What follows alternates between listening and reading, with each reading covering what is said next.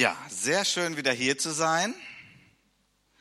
Wir waren in Portugal, wie einige wissen, bei meinen Schwiegereltern. Gutes Wetter, gutes Essen. Und äh, ja, jetzt müssen wir sehen, dass das auf der Waage dann auch wieder runtergeht. Aber Urlaub ist nicht die Zeit, darüber nachzudenken. genau, und ich bin sehr erfreut, wie voll das Haus Gottes hier heute Morgen ist. Ich muss gestehen, mein Glaube war kleiner so in dem Sommerloch. Und viele sind ja auch unterwegs. Unsere eigenen Kinder sind im Summerride, im evangelistischen Einsatz für zwei Wochen jetzt in Ostdeutschland.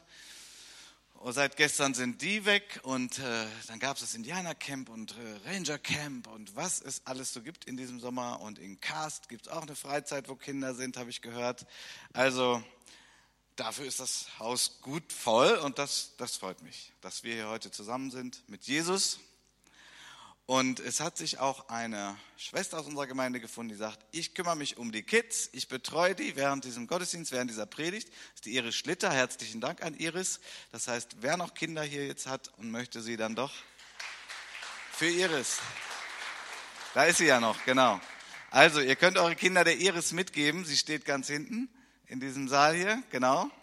Und äh, dann könnt ihr ganz entspannt hier die Predigt mitverfolgen. Gut. Wir sind in einer kleinen Predigtreihe. Die war nun unterbrochen auch durch Urlaub und Ältesteneinsetzung, aber heute geht es weiter mit Teil 2. Leben im Segen des Gebens. Leben im Segen des Gebens, Teil 2. Aber keine Sorge, ich sage es auch nochmal für die, die jetzt äh, zum ersten Mal hier heute sind. Wenn man jetzt Teil 1 nicht gehört hat, ist das kein Problem. Also jede Predigt steht natürlich auch für sich. Wer das aber nachhören möchte, das ist ja grundsätzlich möglich auf unserer Internetseite evangeliumshaus.de. Da kann man auf Predigten gehen und dann kann man auch Teil 1 zum Beispiel noch nachhören, wenn man das möchte. Gut. Matthäus 6, 24 ist unser Ausgangsvers heute. Sehr einfache, sehr grundsätzliche Aussage von Jesus. Da heißt es, niemand kann zwei Herren dienen, denn entweder wird er den einen hassen und den anderen lieben, oder er wird dem einen anhängen und den anderen verachten. Ihr könnt nicht Gott dienen und dem Mammon.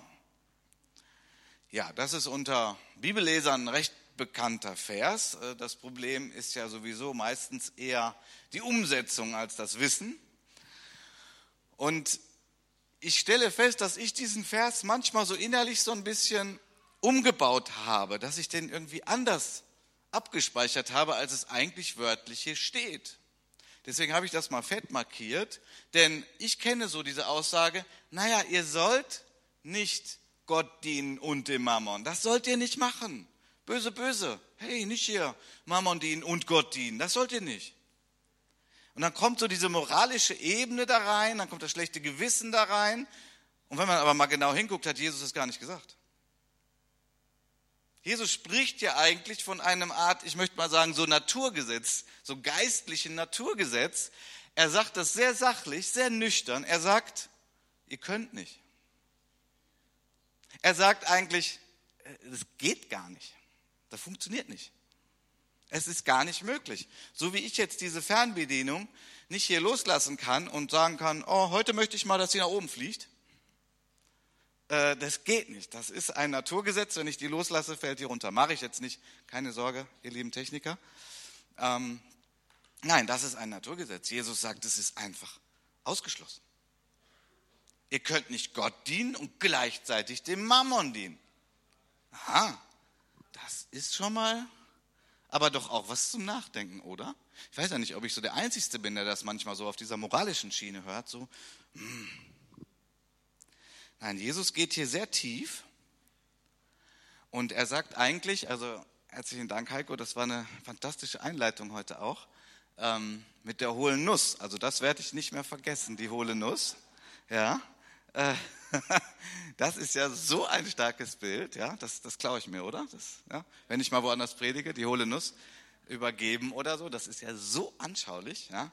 Wenn du deine Nüsse sammelst und sagst, meiner mir mich, nur meine, mein Schatz. Okay, einige haben gelacht, ihr habt Herr der Ringe geguckt. Mein Schatz, ja, diese Gier, dieses Festhalten wollen, dieses Meins. Und das Herz verknüpft sich mit etwas und wir glauben, das ist das Leben. Wir glauben, das ist ganz wichtig und wir können uns nicht davon trennen, ja, weil wir glauben, dann verlieren wir ganz viel. Und was passiert, wenn wir so leben? Dann haben wir nachher hohle Nüsse, ja. Dann kommt dieser, was war das, Käfer, der bohrt da rein und dann frisst er das innen drin auf, dann hast du noch eine hässliche Made drin und sowas wie Asche. Das ist ja das ist genau, was Jesus meint. Er sagte mal, was möchtest du? Was möchtest du mit deinem Leben? Es geht nicht darum, dir gerade ein schlechtes Gewissen zu machen. Es geht darum, dass dir etwas gegeben wurde. Jedem von uns wurden Dinge gegeben, materielle Dinge, Geld, materielle Dinge. Wenig oder viel, das ist natürlich unterschiedlich. Aber Jesus sagt, wenn du dein Leben mir gegeben hast und ich dein Herr bin, dann ist das Maximum deiner Rolle, Verwalter zu sein. Du bist ein Verwalter dessen. Ich habe dir das anvertraut. Ich habe ja in der letzten Predigt Teil 1 auch über den Zehnten gesprochen als eine sehr gute Richtlinie. Und ähm, es ist ja dann oft so, da merken wir eigentlich, wo wir stehen. Und ich bin da ja auch völlig noch auf dem Weg, völlig unterwegs. Ja? Ähm, ich weiß nicht, wer von euch das Enneagramm kennt. Das ist so ein Persönlichkeitsstrukturtest. Da gibt es ja ganz viele, DISC und äh, Big Five und verschiedene Dinge. So wie man äh, analysieren kann, die Persönlichkeitsstruktur. Wo sind die Stärken, wo sind die Schwächen? Ist gut für Teamarbeit und verschiedene Dinge so. Und beim Enneagramm, das hat neun Typen. Und ich oute mich jetzt mal, ich bin die fünf. Jetzt wisst ihr natürlich noch nicht, was die fünf ist, aber die fünf, die größte Schwäche der fünf ist die Habsucht.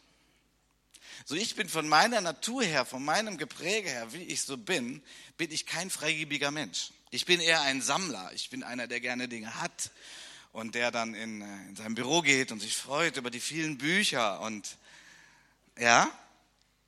So, das ist für mich eine Herausforderung. Deswegen ist für mich so wichtig zu sagen, Jesus, alles, was du mir gegeben hast, davon bin ich Verwalter. Ich bin streng genommen gar nicht der Besitzer.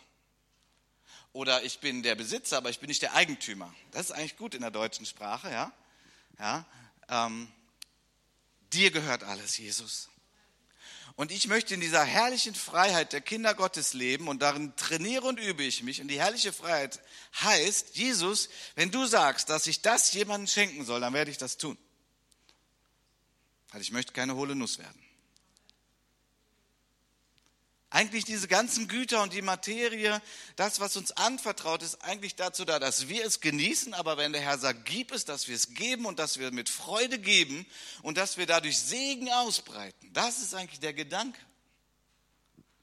Es gehört nicht uns in diesem Sinne, dass so ich das festkralle. Jesus will uns in die Freiheit führen. Das ist sein Wort. Er will uns in die Freiheit führen. Denn interessant ist, dass er hier in diesem Vers nicht Geld sagt, sondern Mammon. Da müssen wir ein bisschen drüber nachdenken. Warum steht jetzt da Mammon und was ist denn eigentlich Mammon? Nun, bevor wir das machen, möchte ich noch mal kurz illustrieren. Ich weiß nicht, wie gut ihr es erkennen könnt. Niemand kann zwei Herren dienen. Hier haben wir, ich weiß nicht, welches Jahrhundert das ist, 19. bis 18. Jahrhundert. So, da gab es noch so diese Diener, diese leibeigenen Sklaven, gab es ja früher. Hier ist das jetzt in einer sehr schönen Form dargestellt, aber hier der Rechte, das ist ein Diener. Und er hat einen Herrn und der Herr hat gesagt, bring mir mal die Zeitung. Ja, da kommt er mit dem Tablett und da liegt jetzt die Zeitung drauf. So, was will ich damit ausdrücken? Nun, wenn rechts der Diener, wenn der jetzt noch zeitgleich einen zweiten Herrn hätte und dieser zweite Herr sagt im selben Moment, bring mir eine Tasse Kaffee, was soll der Diener denn tun?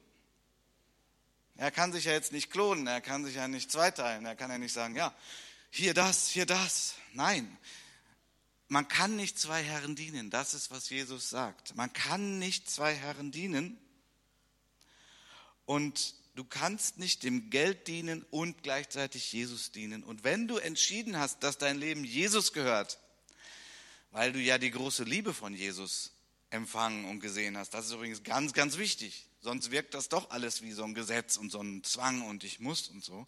Wenn du erkannt hast, dass Jesus dich liebt und er alles erstmal für dich gegeben hat und du ihm dein ganzes Leben gibst, dein ganzes Leben, dein ganzes Leben. Okay? Dein ganzes Leben. Wie ich schon mal sagte, also bei der Taufe ist es ja so, du wirst ja völlig untergetaucht. Ne? Einige sind vor nicht langer Zeit getauft worden. Du wirst völlig untergetaucht. Warum? Weil du beerdigt wirst, weil du stirbst, weil du deine eigenen Rechte alle aufgibst, weil du sagst, alles gehört Jesus, mein ganzes Leben gehört Jesus. Dann achten wir darauf, dass du nicht getauft wirst und im letzten Moment nochmal schnell dein Portemonnaie aus dem Wasser streckst, um zu sagen, alles gehört Jesus, aber nicht mein Geld. Nein, nein, nein, das funktioniert einfach nicht. Alles gehört Jesus. Und das sagt Jesus, weil er will, dass wir frei sind. Das mag sich nun mal zunächst wie ein Widerspruch anhören, aber das hat dann damit zu tun, dass wir noch nicht so richtig tief drin sind, wie das ist mit unserem Menschsein. Wir sind in unserer Gesellschaft, in der westlichen Kultur zutiefst davon geprägt, dass wir glauben, wir verstehen alles, wir können alles, ich individuell, ich habe die Entscheidungsfreiheit über alles, ich kann mein Leben leben, ich kann das steuern, ich bin frei, aber die Bibel malt ein anderes Bild. Wir sind sehr verführbar. Und ich gehöre selber zu den Menschen, die das kaum glauben können. Also ich bin genau in diesem Denken sehr verhaftet. Ich kann mir das doch alles gut überlegen und ich treffe meine Entscheidung und dann ist das alles richtig. Nein, wir sind sehr verführbar und wir sind auch verführbar hiervon. Und das merken wir in unserer Kultur besonders. Ein guter Freund von mir, mit dem ich studiert habe, der sagte, dass er sich, er und seine Frau, er hatte damals im Studium schon geheiratet, sie haben sich eine Gewohnheit angeeignet. Und die lautete, wenn ihnen etwas aus ihrem Besitz ganz besonders lieb und teuer war, dass sie es ganz doll mochten, dann haben sie sich vorgenommen, ich weiß nicht wie oft, einmal im Jahr oder so, gerade das werden wir jemandem schenken. Nicht, weil wir das müssen, nicht aus Zwang, aber wir wollen frei sein von allem und wir wollen andere segnen. Und das hat mich so beeindruckt, da ist es wieder bei mir, so die fünf, die Habsucht, boah, das ist aber schwer. Aber wisst ihr, was dadurch passiert? Worin man dann lebt, ist Freiheit. Und das ist, was Jesus uns eigentlich sagt. Er sagt Freiheit. Ihr könnt nicht Gott und dem Geld dienen, weil das Geld hat etwas in sich. Das wird uns nicht gesagt, äh, abgesehen von in der Kirche, sag ich mal. Ähm, das Geld hat etwas in sich, eine negative Kraft verbindet sich sehr gerne mit dem Geld und das ist Mammon. Mammon ist wie eine finstere Macht. Und davon will Jesus uns freisetzen. Das ist total wichtig jetzt an dieser Stelle. Diese Predigt halte ich nicht, weil ich sage, okay, wir brauchen euer Geld. Ah, wir sind eine Freikirche, wir brauchen euer Geld ich meine, in Klammern gesprochen, das ist natürlich nicht ganz falsch. Wir kriegen ja keine Kirchensteuer. Natürlich lebt diese Gemeinde von den freiwilligen Spenden der Mitglieder und auch alle anderen, die hier etwas spenden möchten. Natürlich ist das die Wahrheit. Das will ich ja gar nicht anders darstellen. Aber diese Predigt hat nicht dieses Ziel. Das kann ein gutes Nebenprodukt sein von dieser Predigt. Aber mein Ziel, ich hoffe, ihr könnt es mir glauben, ist, dass ihr und dass ich, dass wir in Freiheit leben und nicht, dass der Mammon uns knechtet. Denn es ist eine finstere Macht, die sich gut versteckt, die sich gut tarnt und die doch so viel kaputt macht. Wie viele Dinge gehen kaputt? Man denke nur mal an Erbstreitigkeiten. Da sind Menschen, Geschwister, die gut miteinander klarkommen, alles gut, jeder hat so sein Einkommen und alles ist gut. Nun stirbt, sagen wir mal, die Mutter, der Vater ist schon verstorben, das große Erbe. So was passiert in den Herzen jetzt? Welch große Gefahr und wie viele Berichte gibt es, dass jetzt die Beziehungen unter den Geschwistern gestört werden oder sogar zerbrechen? Warum? Ja, das Erbe. Ich möchte das kriegen und ich, auf keinen Fall darf ich ja weniger kriegen als die anderen. Auf keinen Fall darf ich weniger kriegen als die anderen. Nur mal eben so, warum eigentlich nicht? Ja, aber das ist ungerecht. Ja, dann kommen wir mit dem Wort ungerecht. Wäre es vielleicht möglich, mal Ungerechtigkeit zu ertragen? Ich sage ja nicht, dass wir das immer nur müssen, aber sehen wir hier, hier, hier zeigt sich was, diese hässliche Fratze des Geldes, der Mammon. Hier zeigt sich das. Hier kommt das raus. Es gibt ein Buch, das heißt, mit dem Geld kamen die Tränen. Das ist leider ein bisschen schlecht erkennbar hier. Mit dem Geld kamen die Tränen. Das ist ein Buch, ich denke, das äh, kann man noch kaufen, von einem Ehepaar geschrieben, Petra und Hans-Joachim Bubert. Und was ist ihnen passiert? Nun, ich lese mal kurz vor, was da auf dem Buchdeckel steht. 1995, die Ehe von Petra und Hans-Joachim Bubert ist am Ende. Die Baufirma pleite. Doch dann bricht ein Lottogewinn von 8 Millionen D-Mark, war das damals noch, über die Familie herein. Das große Glück. Das große Glück? Niemand konnte ahnen, wie weit Neid und Missgunst, Aggressivität und Niedertracht von Familie, Freunden und Fremden gehen würde. Die guten Herzen von Petra und Hans-Joachim Buber drohen am großen Glück zu zerbrechen. Ergreifend offen und ehrlich berichten die Lotto-Millionäre, nur ihre Liebe konnte sie retten. Also ist jetzt kein christliches Buch, hört ihr raus, ne? So. Petra Bubert, geboren am 24. Dezember 1958, lernte Friseuse, arbeitete später in einer Pumpenfabrik, danach als Telefonistin und Taxifahrerin, führt heute ein Aquariengeschäft. Sie hat zwei Söhne, 16 und 18 Jahre alt. Sie sagt, ich kann das Wort Lottoglück nicht mehr hören. Achim Bubert, geboren am 30. Oktober 62, lernte Zimmermann, war Taxifahrer und Angelteichbetreiber, gründete zwei Baugeschäfte. Er besitzt heute ein Angelgeschäft. Er sagt, für ein glückliches Familienleben hätte ich auf die Lottomillionen gerne verzichtet. Hm. Nun, ich kann mir vorstellen, und das ist ja nicht ausgeschlossen, dass man acht Millionen D-Mark oder Euro bekommt durch ein Erbe oder wo auch immer her, überraschend, und dass man das auch schafft und dass man damit gut umgeht. Aber diese Menschen sind offen und ehrlich und haben gesagt, da ist so viel losgebrochen an Leuten, ja, man hat ja dann viele Freunde gibt es auch in der Bibel eine Geschichte vom verlorenen Sohn. Solange der sein großes Erbe hatte, der hatte Freude, Freunde ohne Ende. Und als er bei den Schweinen gelandet ist, hatte er gar keinen mehr. Und das ist ja kein Einzelfall. So, wonach streben wir? Was ist unser Ziel? Was ist unser Herr? Wofür leben wir? Leben wir für das viele Geld? Leben wir für die Karriere? Ich bin übrigens nicht gegen Karriere, nicht gegen Lernen, nicht gegen Weiterentwickeln, nicht gegen Aufstieg im Beruf. Ich bin da gar nicht gegen.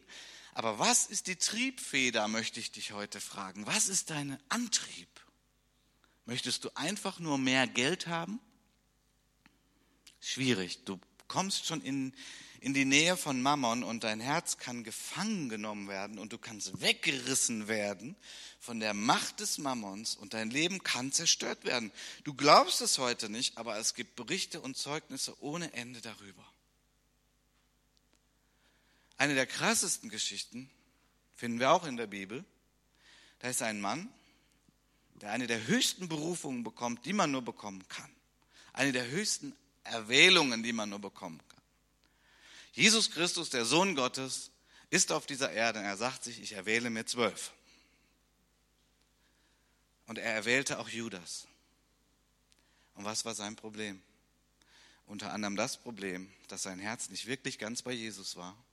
Bei diesem liebevollen, hingebungsvollen, freundlichen, dienenden, fußwaschenden Jesus, sondern da kam der Teufel, diese Versuchung kam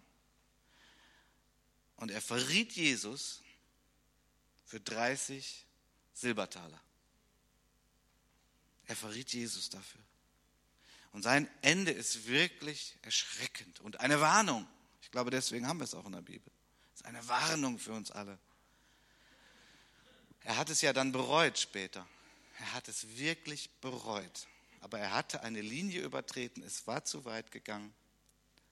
Er fand auch nicht mehr den Raum zur Umkehr, zur Buße, die ihn hätte retten können. Und schlussendlich nahm er sich das Leben dieses, genau dieses Muster geht durch die ganze Menschheitsgeschichte. Als vor etlichen Jahren diese Bankenkrise war in den USA und dann über, über weite Teile der Welt ja gegen diese ganze Krise, da haben nicht wenige Manager, reiche Leute, die viel verdient haben, sich das Leben genommen. Die Verzweiflung war so groß, weil ihr Herz war verbunden mit dem Mammon. Ihr ganzes Leben war Mammon. Ihr ganzes Streben war Mammon. Mehr, mehr, mehr. Und nicht wenige haben sich das Leben genommen. Und das ist, wovor Jesus uns schützen will. Und nun ist ja schnell der Gedanke da, dass wir denken, ja gut, stimmt. Also wenn ich mal vielleicht so 100.000 im Jahr verdiene oder mehr, dann muss, ich, dann, dann muss ich aufpassen. Dann muss ich aufpassen mit dem Mammon. Nicht dann musst du aufpassen. Das fängt ganz früh an. Jesus sagt, wer im Kleinen treu ist, den werde ich über mehr setzen. Weil er fähig ist, weil er in der Lage ist, damit umzugehen. Jesus möchte uns ja Dinge anvertrauen. Jesus ist auch nicht knauserig, der ist auch nicht geizig, der sagt auch nicht, ja, man sagt, ich bin ein Gammler und ich laufe hier nur in kaputten Sandalen rum und das ist das größte Leben. Nein, nein, nein, nein. Gott liebt es, uns viel anzuvertrauen. Aber noch wichtiger ist ihm, wie ist unser Herz? Wie ist es gereift? Wie steht es da? Ein guter Freund von mir, einer anderen Gemeinde, der so gesegnet ist, der mit 18 Jahren schon eine Firma gegründet hat, sein Abi machte, studiert hat, der hat mir mal gesagt, so im Vertrauen, ja, den Zehnten gebe ich schon lange. Mein Ziel ist, ich möchte die Hälfte geben. Und interessant ist, er kennt noch mehr christliche Geschäftsleute, die sagen, das ist auch ihr Ziel. Sie sagen, wenn Gott mir die, mich in die Lage versetzt hat, so viel Geld zu verdienen, dann ist das eine Verpflichtung, das ist ein Auftrag, damit das Reich Gottes zu fördern. Und das ist unsere Freude. Und dieser Mann ist gesegnet und gesegnet und gesegnet. Er hat mittlerweile über 30 Angestellte. Das Unternehmen floriert, wächst und wächst. Und er ist mittlerweile da angekommen, das war auch sein Wunsch, dass er eigentlich nur noch das Unternehmen von außen leitet. Er hat super Mitarbeiter da und er unglaublich viel für die Gemeinde tun kann. Er ist in der Gemeindeleitung und er predigt und er bringt das Reich Gottes nach vorne. Das war immer sein Ziel. Und er muss gar nicht so viel arbeiten und er hat natürlich gut Geld für sich, seine Familie und so. Aber hier sein Herz ist so tief gegründet in der Liebe Gottes. Seine Bestätigung, sein Wert, warum er da ist und, und was ihn wichtig macht, ist nicht im Geld. Und weil das so ist, kann Gott ihn segnen und ihn über immer mehr setzen. Sein Wert ist in der Liebe Gottes. Sein Wert ist darin, dass Jesus Christus sein Leben für ihn gab und dass er befreit wurde und dass er ein geliebtes Kind Gottes ist. Und darin badet er und darin ist er unterwegs. Und da weiß er, deswegen bin ich wichtig. Und das macht ihn so frei. Was ist, wenn da eine Krise kommt in der Firma? Vielleicht geht das mal bergab. Das ist IT-Branche, das kann auch mal anders kommen. Ja, das ist dann schwer. Und da muss man vielleicht Mitarbeiter entlassen. Und das ist gar nicht schön. Ich will das nicht schön reden, aber er würde nicht in ein tiefes Loch fallen. Er würde sich nicht das Leben nehmen, weil er ist gegründet in Jesus. Deswegen sagt Jesus, ihr könnt nicht beiden dienen dient mir, folgt mir, gebt alles mir. Ich möchte diesen Mammon noch mal ein bisschen illustrieren und möchte euch fragen, links da auf dem Bild, hat jemand irgendwie eine Idee, was das ist? Ein Bohrer. Bitte? Irgendwie eine Idee, was das sein kann? Ja, sieht aus wie ein Bohrer, irgendwie schon, das stimmt. Oder ein Korkenzieher oder so. Ne? Ja? Ist aber kein Korkenzieher, nein. Was kann das sein? Gut, also habe ich natürlich vorher auch nicht gekannt, nicht gewusst. Aber ich habe echt gebetet, Herr, gib mir noch mal eine Illustration für Mammon, für diese Kraft. Das Ganze nennt sich Bodenanker. Und jetzt wisst ihr immer noch nicht viel mehr. Ein Bodenanker ist ein bisschen sowas wie ein Sandhering, ja, es gibt ja, wenn man Zelte aufbaut, gibt es ja diese Standardheringe, einfach nur so ein Pin. Das geht auch gut, wenn man festen Boden hat, so richtig gut harte Erde hat. Aber wenn man jetzt am Strand zum Beispiel zelten will, dann gibt es so breitere Heringe, Sandheringe. Ja? Und das Ding ist sowas ähnliches. Aber es ist eigentlich nicht für Zelte gemacht, sondern es ist, wenn Leute so Lenkdrachen steigen lassen und da gibt es ja dann auch immer, wir steigern ja immer alles. Ne? So, da gibt es ja so diese kleinen Drachen und dann kannst du das ja steigern und dann gibt es ja größere und größere und größere, ja. So. Und mit äh, Lenkdrachen heißt, du hast zwei Schnüre, du kannst sie auch noch so Figuren am Himmel fliegen lassen und so. Ja, und weil wir so geneigt sind dann immer mehr, dann ist es gut, wenn du welche hast, denn es gibt dann welche, die sind so groß und wenn da richtig Wind kommt und du nicht aufpasst, dann hebst du ab mit dem Ding. Dann zieht er dich hoch. Und das kann auch gefährlich sein. So, deswegen kam irgendwer mal auf die schlaue Idee, einen Bodenanker zu entwickeln und diese schicke Hose hier rechts. Das ist eine Hose, die ziehst du über die Hose und du kannst dann eine Schnur zwischen dieser Hose und dem Bodenanker spannen, ja. Und wenn du das dann so verbindest, dann kannst du den Lenkdrachen steuern und wenn der mehr Kraft entwickelt und dich sogar hochheben würde, na, dann bist du halt gesichert. Okay? Gibt's wirklich. Habe ich nicht erfunden, gibt's wirklich. Kurze Geschichte, vor einigen Jahren in Hamm. Eine Windböe hat einen 25-Jährigen mit seinem Lenkdrachen über acht Meter hoch in die Luft geschleudert. Beim Aufprall erlitt er mehrere Knochenbrüche.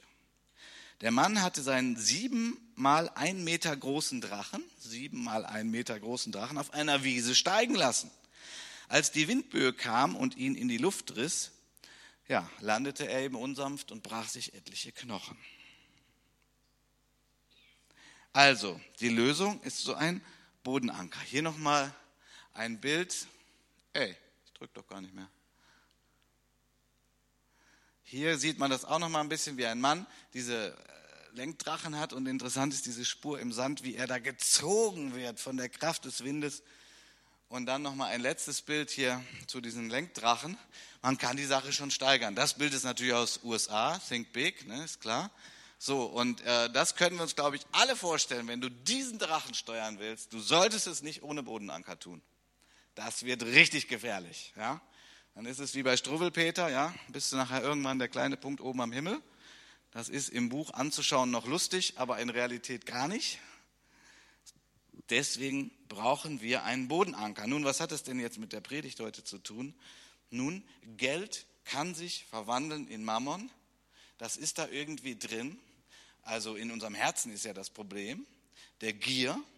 Und von daher solltest du einen Bodenanker haben damit das Geld dich nicht mitreißt und dein Leben zerstört. Beispiele habe ich ja schon viele genannt. Und deswegen brauchen wir einen Bodenanker. Und was ist denn der Bodenanker? Jetzt der geistliche.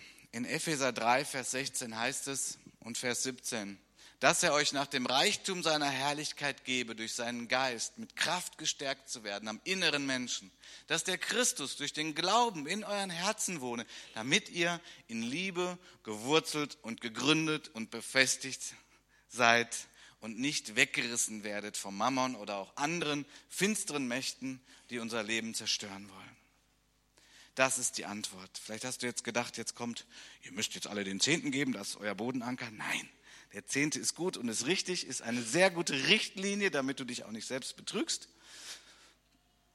Aber der Anker ist, dass du dich immer wieder badest in der Liebe Jesu, dass du weißt, das ist meine Identität, das ist meine Bestimmung, das ist mein Leben. Jesus ist mein Leben, Jesus ist mein Glück.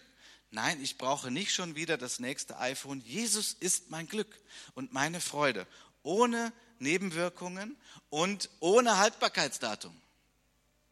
Ja? Man müsste das eigentlich mal erfinden, dass, aber das würde natürlich die Industrie nie mitmachen, aber dass man irgendwie so auf so Geräte, zum Beispiel, ich sage jetzt mal iPhone, also ich finde die übrigens gut, ich habe auch selber eins, nicht falsch verstehen, nur wie ist das? Dann kommt die Werbung und iPhone 7, ja, ich brauche jetzt unbedingt 7. Eigentlich müsste man mal hinten drauf drücken, Haltbarkeitsdatum des Glücks ein Monat. Oder eine Woche oder vielleicht auch zwei Monate, das ist natürlich ein bisschen unterschiedlich. Aber das Glück, was sich damit verknüpft, das ist flüchtig. Ja, das ist nicht beständig. Das haben wir alle schon irgendwo gelernt. Irgendwie trotzdem lassen wir uns immer wieder an der Nase rumführen.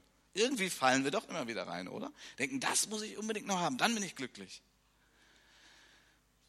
Es gibt so ein herrliches altes Lied, das heißt, welch Glück ist's, erlöst zu sein. Die älteren Geschwister nicken jetzt. Ich mag das Lied auch. Das ist herrlich, dieser ganze Text. Welch Glück ist es, erlöst zu sein. Welch Glück ist es, Jesus zu kennen. Welch Glück ist es, Jesus in meinem Herzen zu haben. Welch Glück ist es, dass Jesus mit mir geht, wo ich auch bin. Ich war ja gerade im Urlaub in Portugal. Ich verrate euch mal was. Jesus ist da. Gut, das war jetzt ein bisschen scherzhaft, aber ich will uns so ein bisschen so ich sag dir, wo du auch bist, du bist heute Abend bist du wieder zu Hause oder heute Mittag. Wo ist Jesus?